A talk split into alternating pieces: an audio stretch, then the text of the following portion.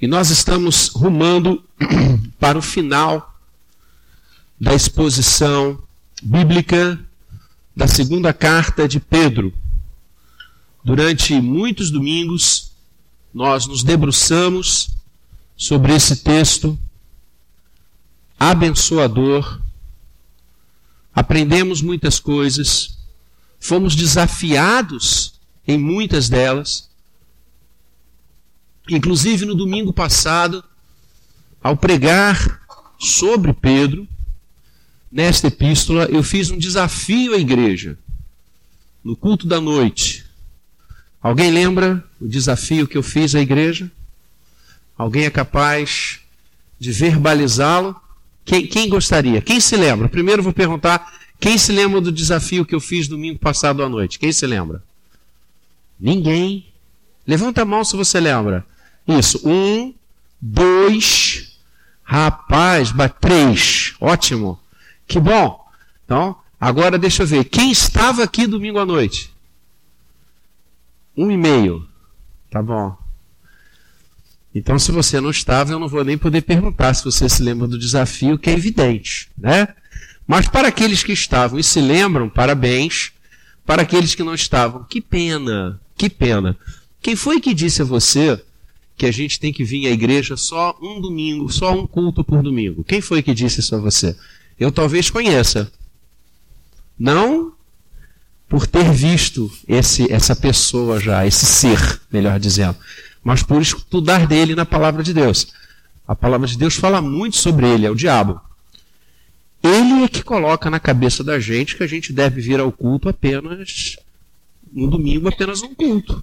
Então já vim de manhã, para que, que eu vou vir à noite?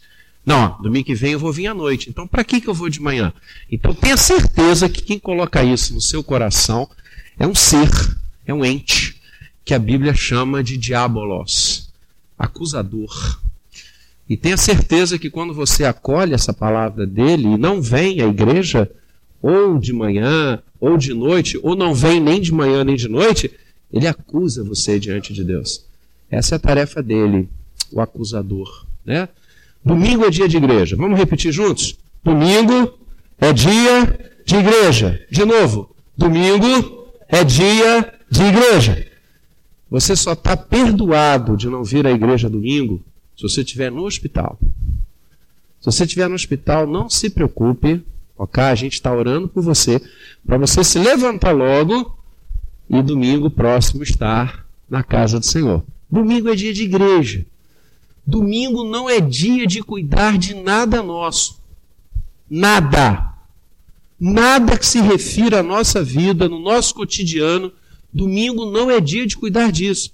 Se você quer cuidar, e tem de cuidar de alguma coisa envolvendo o seu, a sua profissão, envolvendo as suas atividades, faça isso no interregno dos cultos ou depois do culto da noite.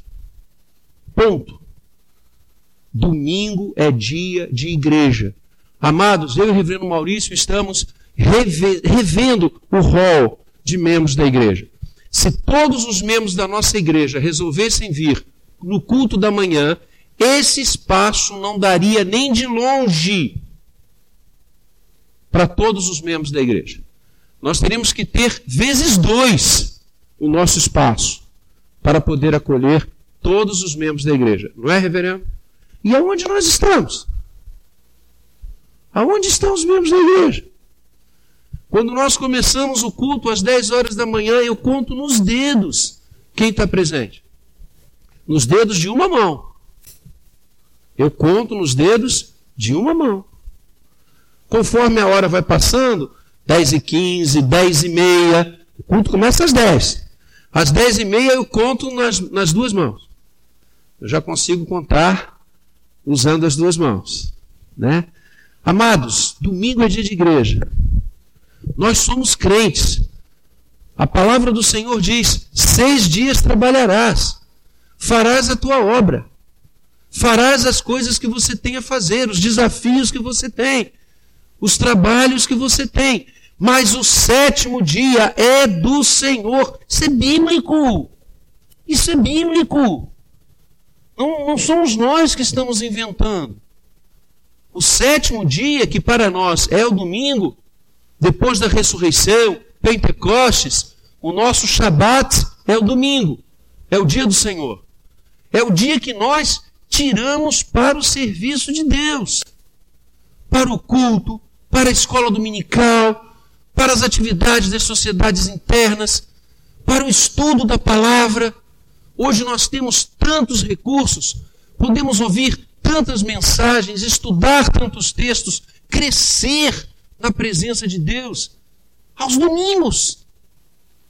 Então eu quero dizer à igreja que eu estou muito triste, porque nós temos tido uma assistência pífia em relação ao número de membros que nós temos.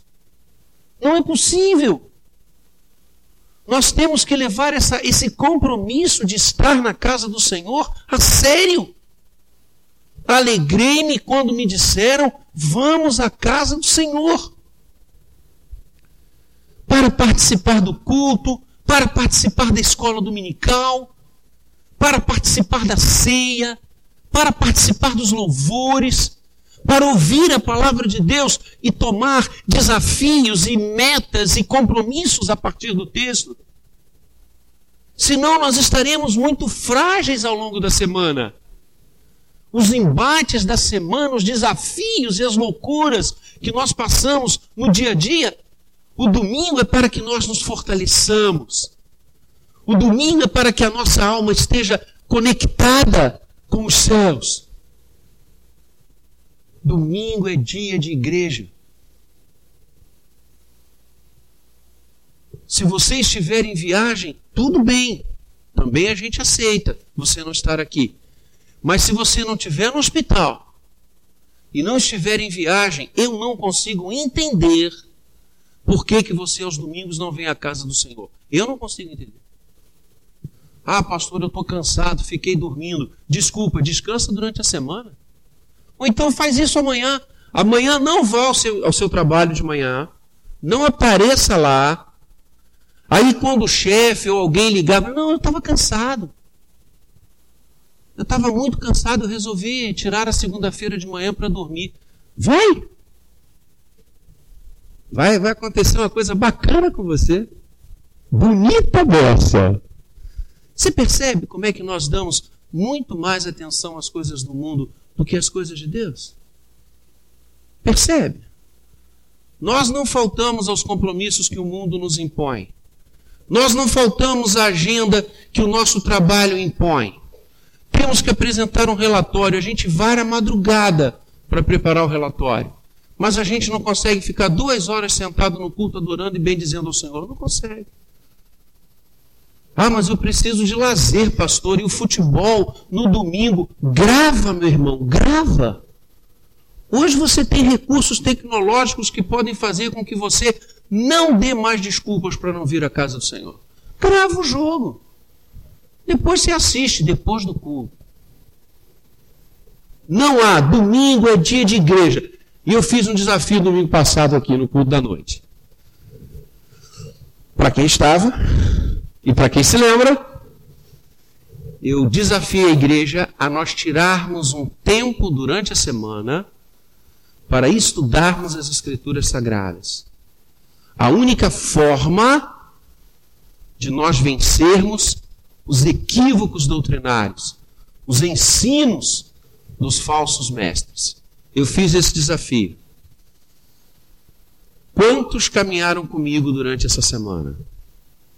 Quantos tiraram tempo para estudar a palavra de Deus? Boa. Valeu. Show. Que bom. Pois é essa mesma acepção e a continuidade desta visão, de mergulhar na palavra, de conhecer a palavra de Deus, é que Pedro fecha a sua epístola no verso 18 do capítulo 3. Você pode abrir aí? Segunda carta de Pedro, capítulo 3, verso 18.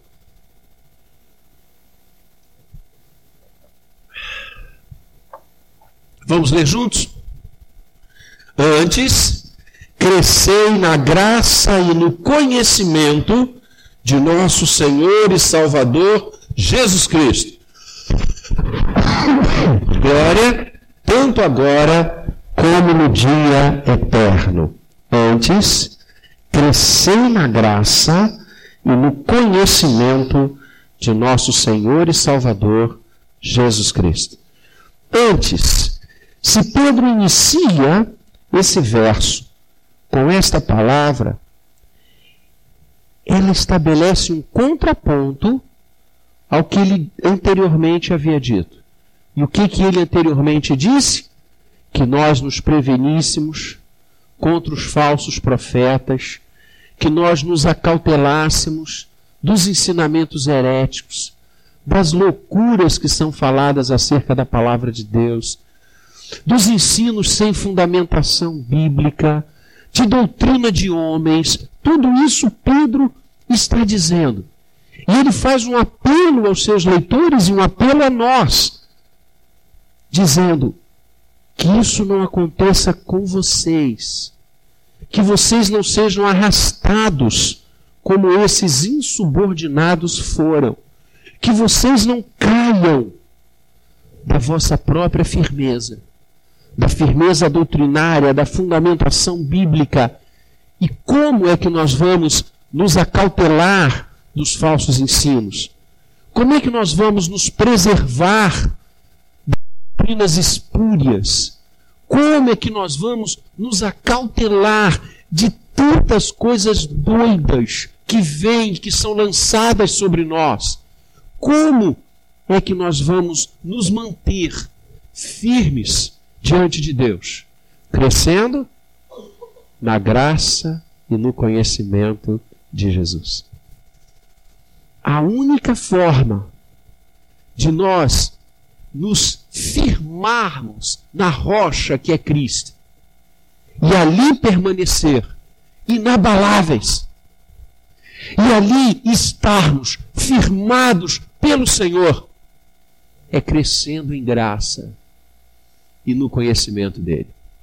Esse verso, queridos, eu quero dizer a vocês que considero um dos mais bonitos de toda a Escritura. Eu amo esse versículo na carta de Pedro.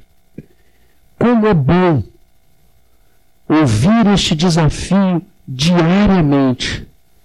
Cresçam na graça, cresçam no conhecimento de Jesus. A gente quer iniciar essa fala pensando primeiro no que é graça tema que nós já desenvolvemos bastante quando estudamos Romanos. Eu tenho certeza que a Igreja do Jardim Guanabara pode dar qualquer um de nós aulas sobre graça.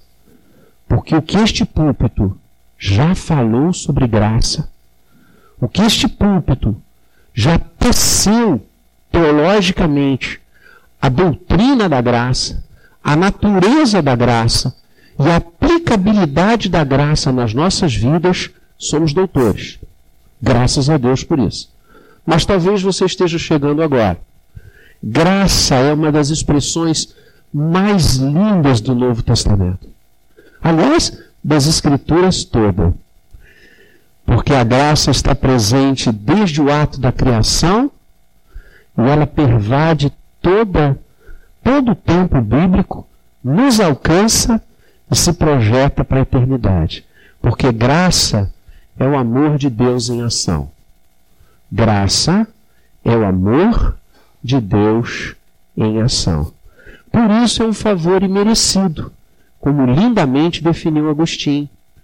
Graça é um favor não merecido, porque nós não merecemos o agir de Deus em amor no nosso dia a dia.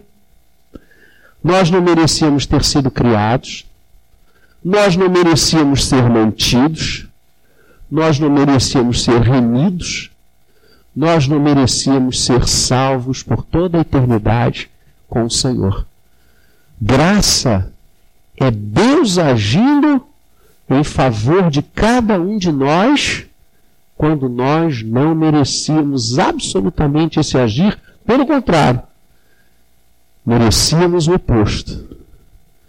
Merecíamos condenação, merecíamos afastamento, merecíamos distância, mas a graça de Deus nos alcançou.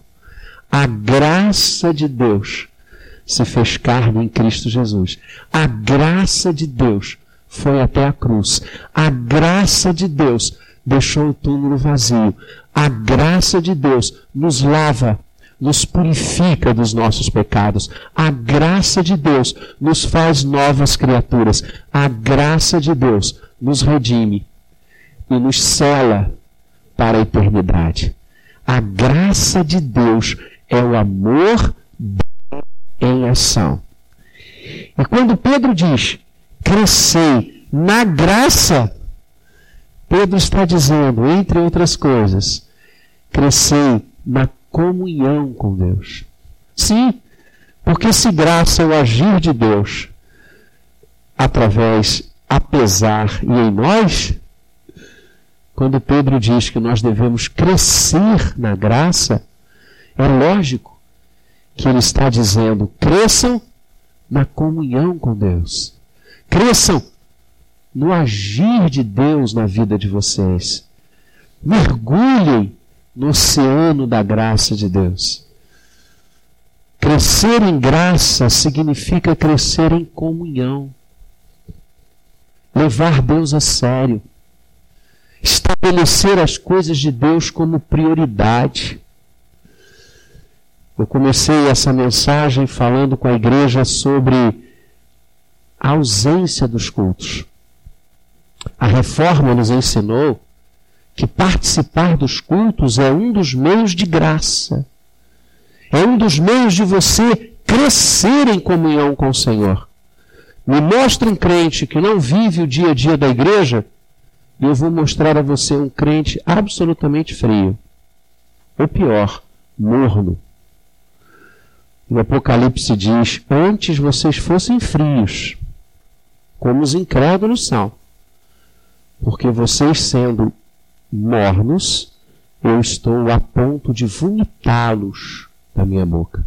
É o Senhor que está dizendo isso. O que é ser morno? É não crescer na graça, é não crescer em comunhão, é permanecer numa letargia cristã onde você se identifica como cristão, onde você se identifica como presbiteriano, mas não vive a fé reformada. Não vem à igreja, não comparece, não se envolve com nada. É um visitante. É um visitante. A palavra de Deus diz: cuidado. Cuidado. Muitas vezes os incrédulos, é isso que a palavra de Deus diz, têm comportamentos e padrões mais efetivos do que muitos daqueles que se dizem do Senhor, mas não praticam isto. Porque não têm comunhão com Deus. Não oram, não leem a palavra, não estudam a Bíblia, não mudam seus comportamentos, não adequam a sua vida ao que Deus está estabelecendo não se desenvolvem, não crescem. Crescer na graça é crescer na comunhão. Crescer na graça, segundo, é crescer no entendimento do projeto de Deus para você. Qual é o projeto de Deus para a sua vida? Qual é a vontade do Senhor para você? Ou você acha que Deus absolutamente se envolve com o seu dia a dia? Ou você acha que os únicos momentos que Deus insere-se no seu caminhar é quando você vem à igreja? Por isso até muitos não vêm. Porque não querem que Deus intervenha nos seus caminhos. Crescer em graça é entender e aperfeiçoar a visão do projeto de Deus para você. Paulo fala muito sobre isso quando ele escreve a sua carta primeira aos Coríntios. Paulo e Pedro estão muito alinhados, claro, como sempre. E Paulo fala lá em Coríntios que quando a gente nasce de novo, quando a redenção acontece na nossa vida, quando nós temos a nossa mente, o nosso coração, a nossa alma despertados para o Senhor. Porque veja, não somos nós que nos convertemos, é Deus quem nos converte. A conversão, a salvação, a redenção é ato dele. Ele nos deu vida estando nós mortos. Ele visitou o cemitério das nossas almas e nos ressuscitou. Ele nos trouxe para si. Não é uma escolha nossa, é uma escolha de Deus. Deus quis nos salvar. Ponto. É simples assim. O Evangelho não chegou a nós por vontade e iniciativa nossa. Não, eu fui à igreja, entendi a palavra e me converti. Esquece isso. Só o fato de você ter vindo à casa do Senhor já é a mão de Deus que trouxe você. Romanos 3. Não há quem busque a Deus. Não há um sequer. Todos se extraviaram. Todos se fizeram inúteis. Mas Deus, sendo rico em misericórdia, Efésios 2, por causa do grande amor com que nos amou, e estando nós mortos, nos deu vida. Morto não tem vontade, querido. Morto não tem vontade de vir à igreja, morto não tem vontade de ouvir o evangelho, morto não tem vontade de aceitar Jesus. O homem está morto antes de Deus agir na sua vida de forma milagrosa e redentivamente. O homem está morto. Portanto, redenção é ato de Deus. E o que Paulo diz é que quando Deus nos redime, quando Deus nos chama, quando Deus nos lava, quando Deus nos regenera, quando Deus nos faz nascer de novo, começa uma nova vida. Se alguém está em Cristo, é nova criação. Todas as coisas se fizeram novas. Tudo é uma nova vida. É o que o Senhor Jesus conversa com Nicodemos em João, no Evangelho de João, e fala sobre o novo nascimento. O Senhor Jesus diz: para que o reino de Deus seja real na vida de alguém, mistério esta pessoa nascer de novo. E aí Nicodemos diz, João 3, mas Senhor, como é que eu vou nascer de novo? Eu vou voltar ao ventre de minha mãe? O Senhor diz, não. Que é carne é carne. Eu estou falando daquele nascimento que vem do alto o nascimento do Espírito. Então, quando nós estamos em Cristo, quando você ouve o Evangelho, e Deus converte você, e Deus chama você, você nasce de novo. Um novo nascimento. E a partir daí, como todo bebê, como todo ser, você precisa crer? Ser. Coisa linda. Até bem pouco tempo atrás tinha um menininho que estava aqui hoje andando para cima e para baixo, que estava no colo.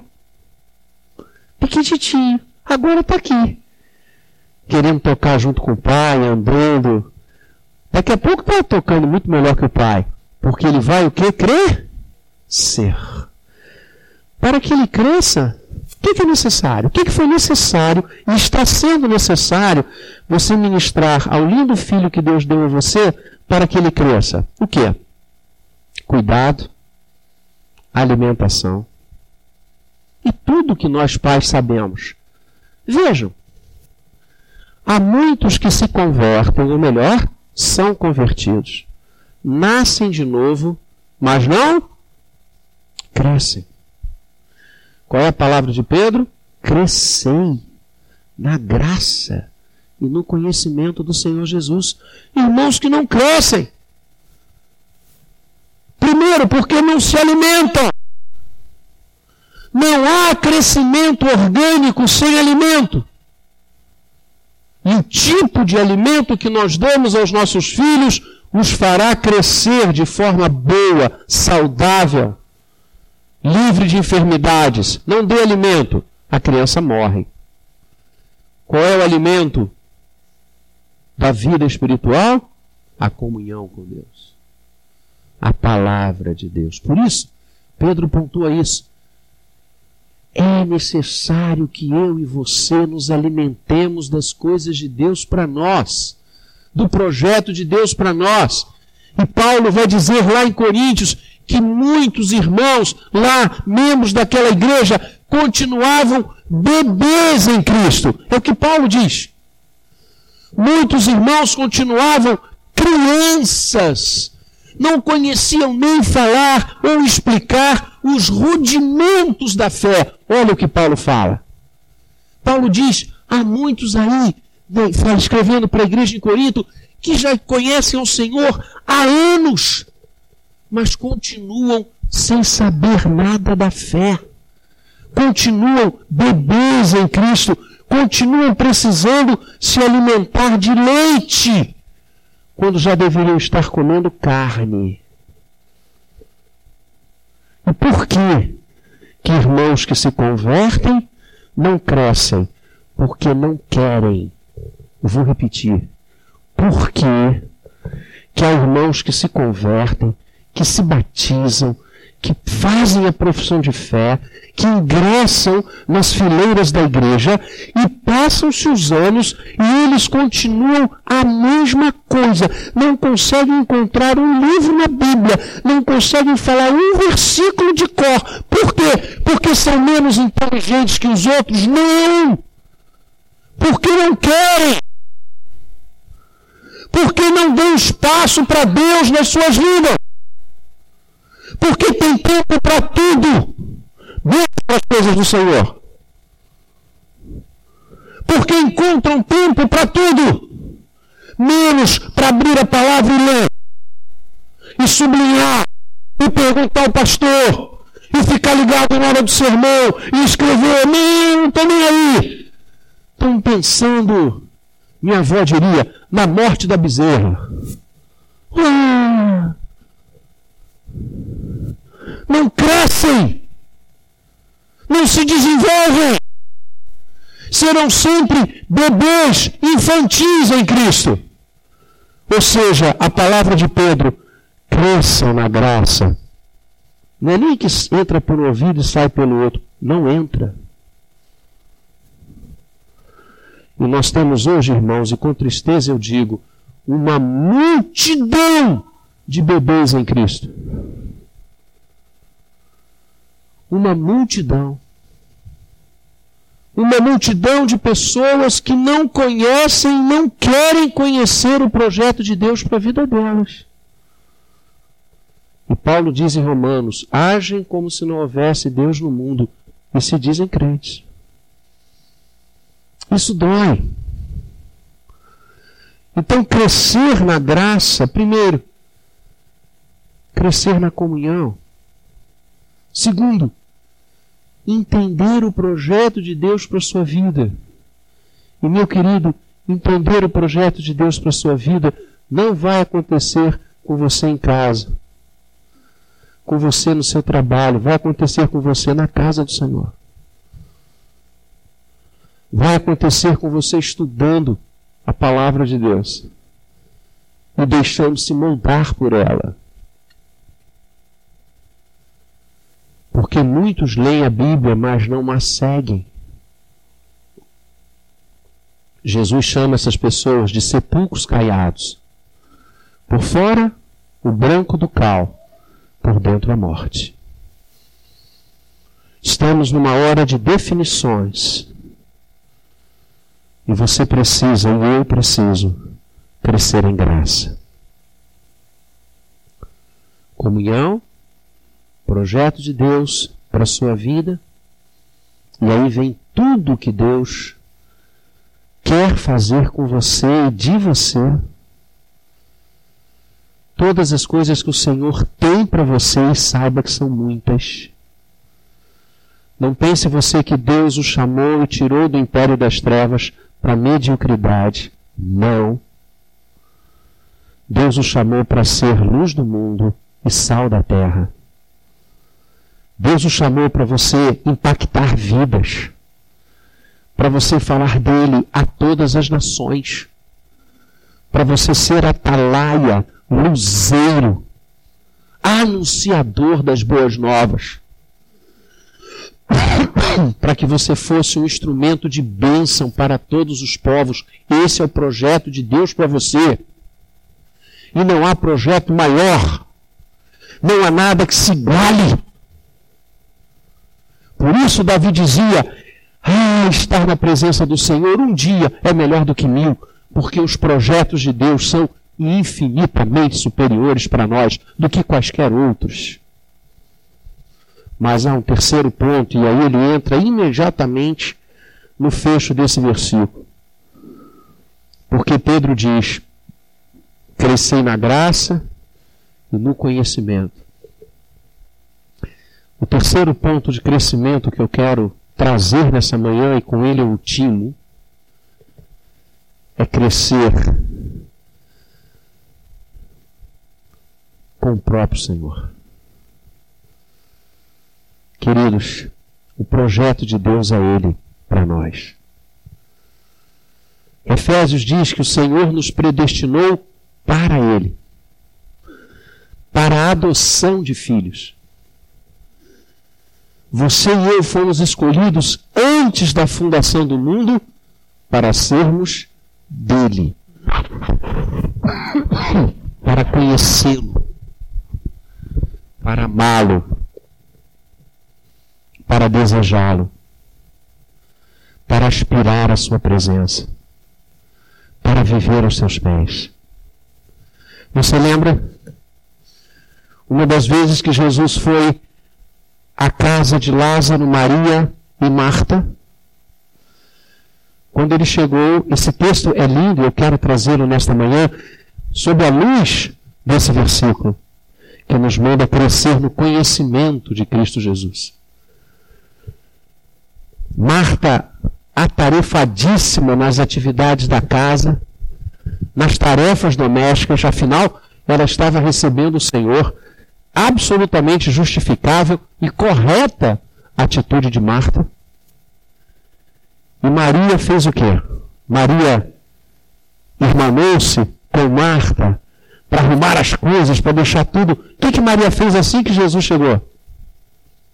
Maria lançou-se aos seus pés e ouvia os seus ensinos. É isso que o texto diz.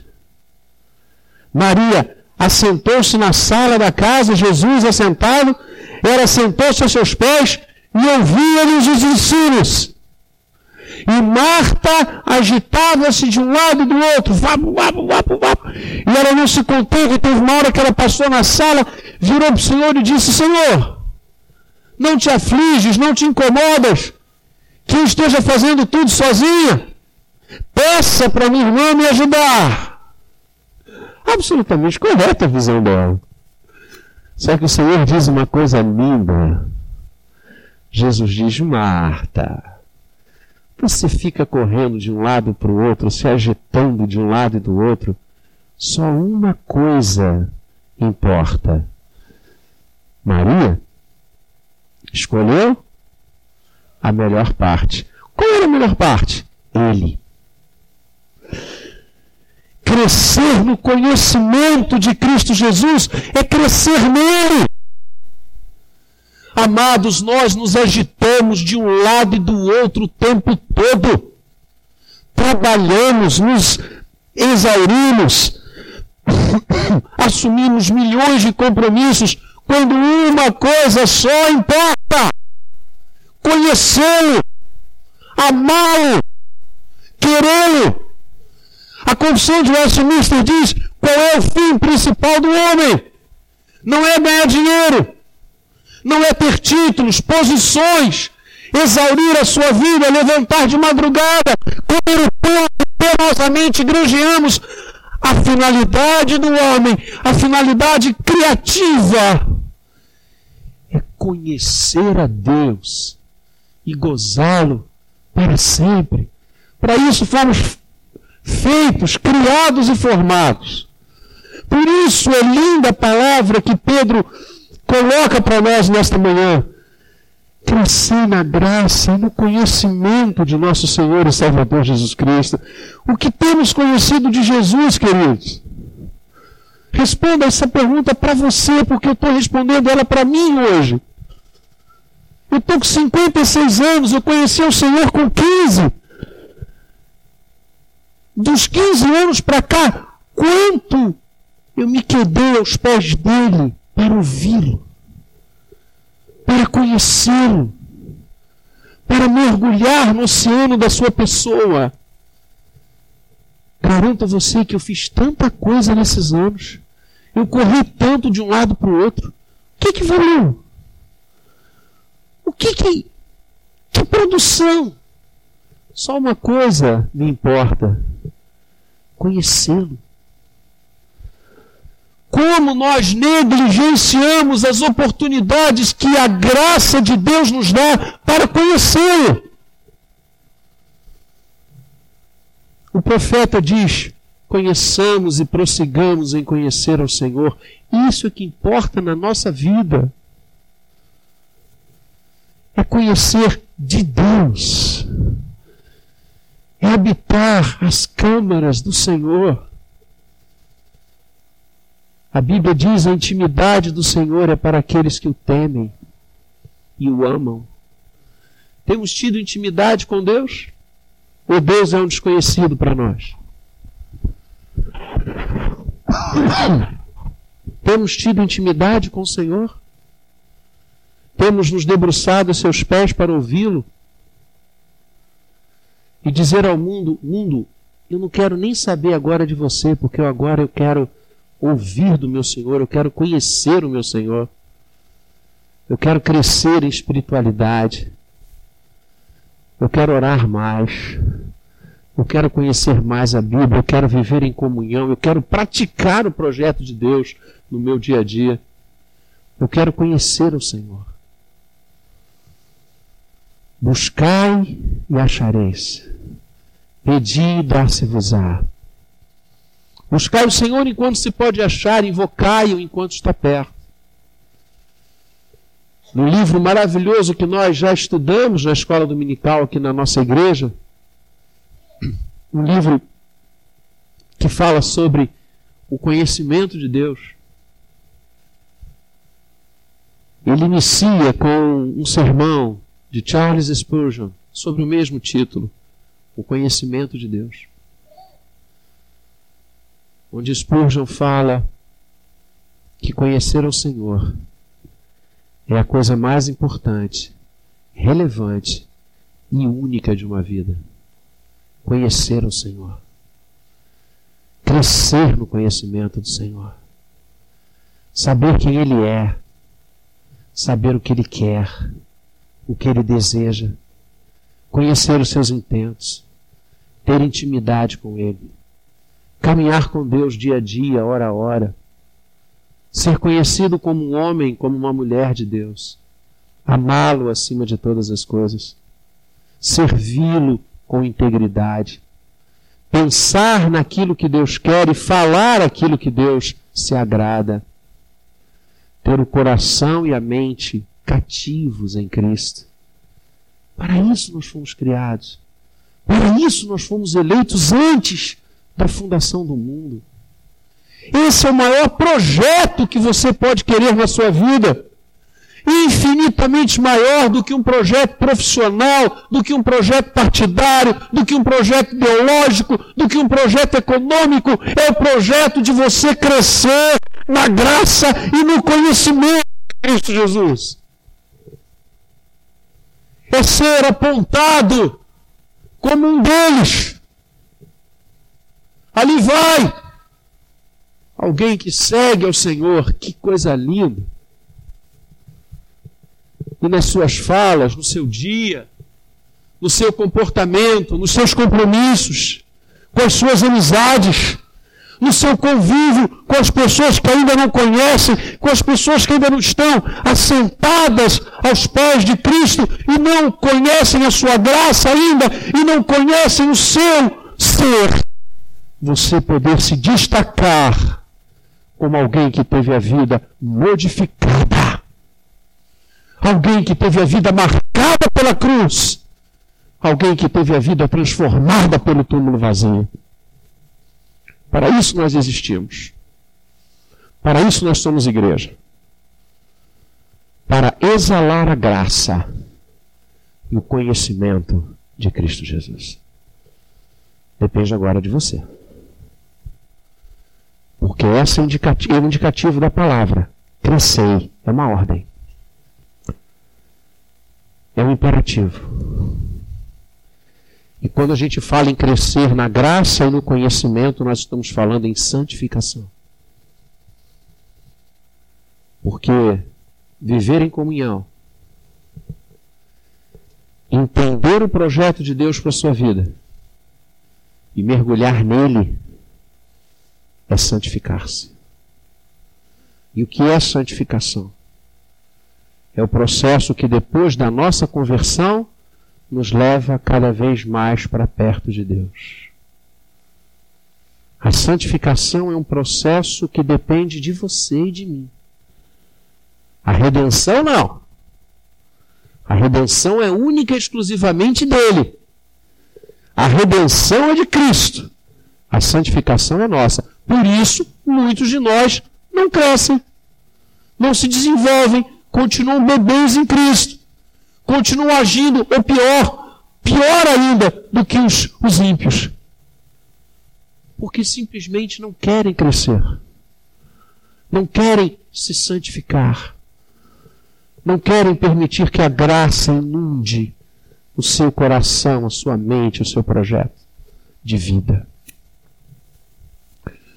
Há um versículo no Apocalipse maravilhoso.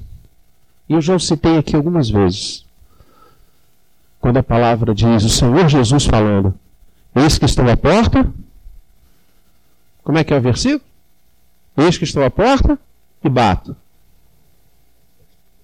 Se alguém, se, olha aí, se alguém, condicional, ouvir a minha voz abrir a porta, eu entrarei, cearei com ele e ele comigo. Equivocadamente, e a gente tem insistido nisso aqui do púlpito, equivocadamente muitos usam esse versículo para evangelização. Esse versículo não tem nada a ver com evangelização. Você já viu morto ouvir voz de alguém? Você já viu morto se levantar você já viu morto abrir a porta? Você já viu morto cear? Eu não. Esse versículo não é para o mundo. Porque o mundo simplesmente não pode fazer nada para que o Senhor entre na sua vida. Por isso é graça. Para o mundo, o Senhor não bate a porta, o Senhor arromba a porta. Foi o que ele fez na minha vida e na sua vida. Ele não bateu a porta para entrar. Ele arrombou a porta, graças a Deus por isso. Esse versículo é para a igreja.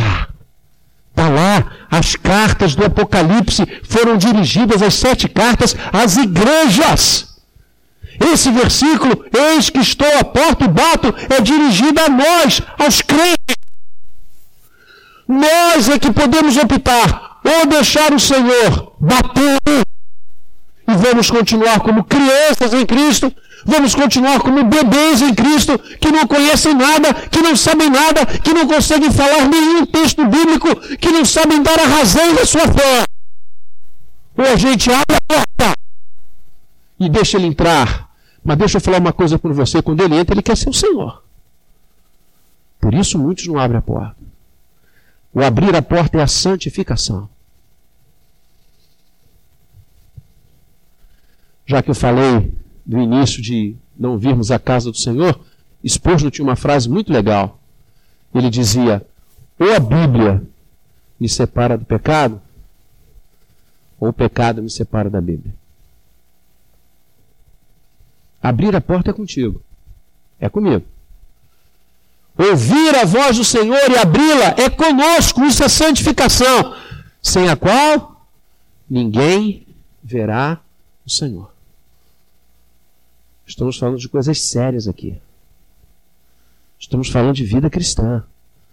Estamos falando de crescer em graça e conhecimento. Estamos falando em comunhão com Deus. Em projeto de Deus para a sua vida. Eu gosto muito de linkar esse versículo em Apocalipse com o versículo lá no Antigo Testamento, em Crônicas, quando o Senhor diz: Se o meu povo que se chama pelo meu nome, se humilhar, orar e me buscar e se converter dos seus maus caminhos, eu ouvirei a sua prece. Eu ouvirei a sua voz. Sararei a sua terra. Perdoarei os seus pecados. Eu amo ler esses dois versos juntos. Aliás, eu falava domingo passado, lembra? Que a Bíblia se interpreta. A Bíblia é a chave hermenêutica de si mesma. Os textos bíblicos se alinham. Deus já falava para Israel: se o meu povo fizer isto, isto e aquilo, eu me movo. Se alguém abrir a porta. Porque santificação é sua e é minha, querido. Você não tem a dúvida disso. Se você não quiser, você jamais será uma pessoa madura em Cristo. Se você não der os passos para abrir a porta, se você não quiser gastar tempo com o Senhor, se você não quiser se dedicar às coisas de Deus, se você quiser ser sempre um bebê em Cristo, parabéns, você será. Isso não significa que você vai para o inferno, jamais.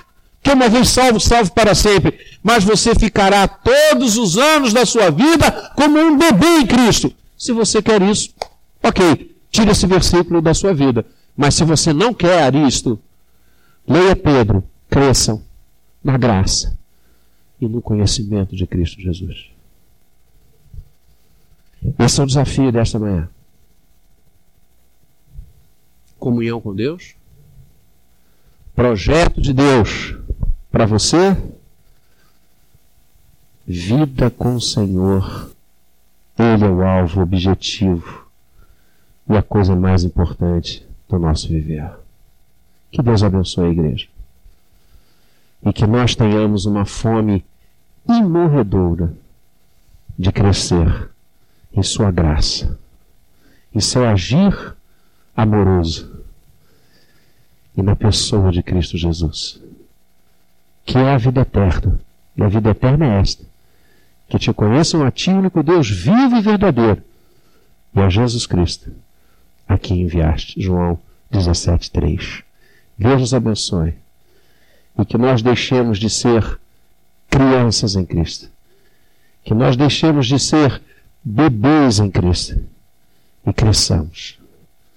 E sejamos homens e mulheres maduros, crescidos em graça, crescidos no conhecimento de Cristo Jesus.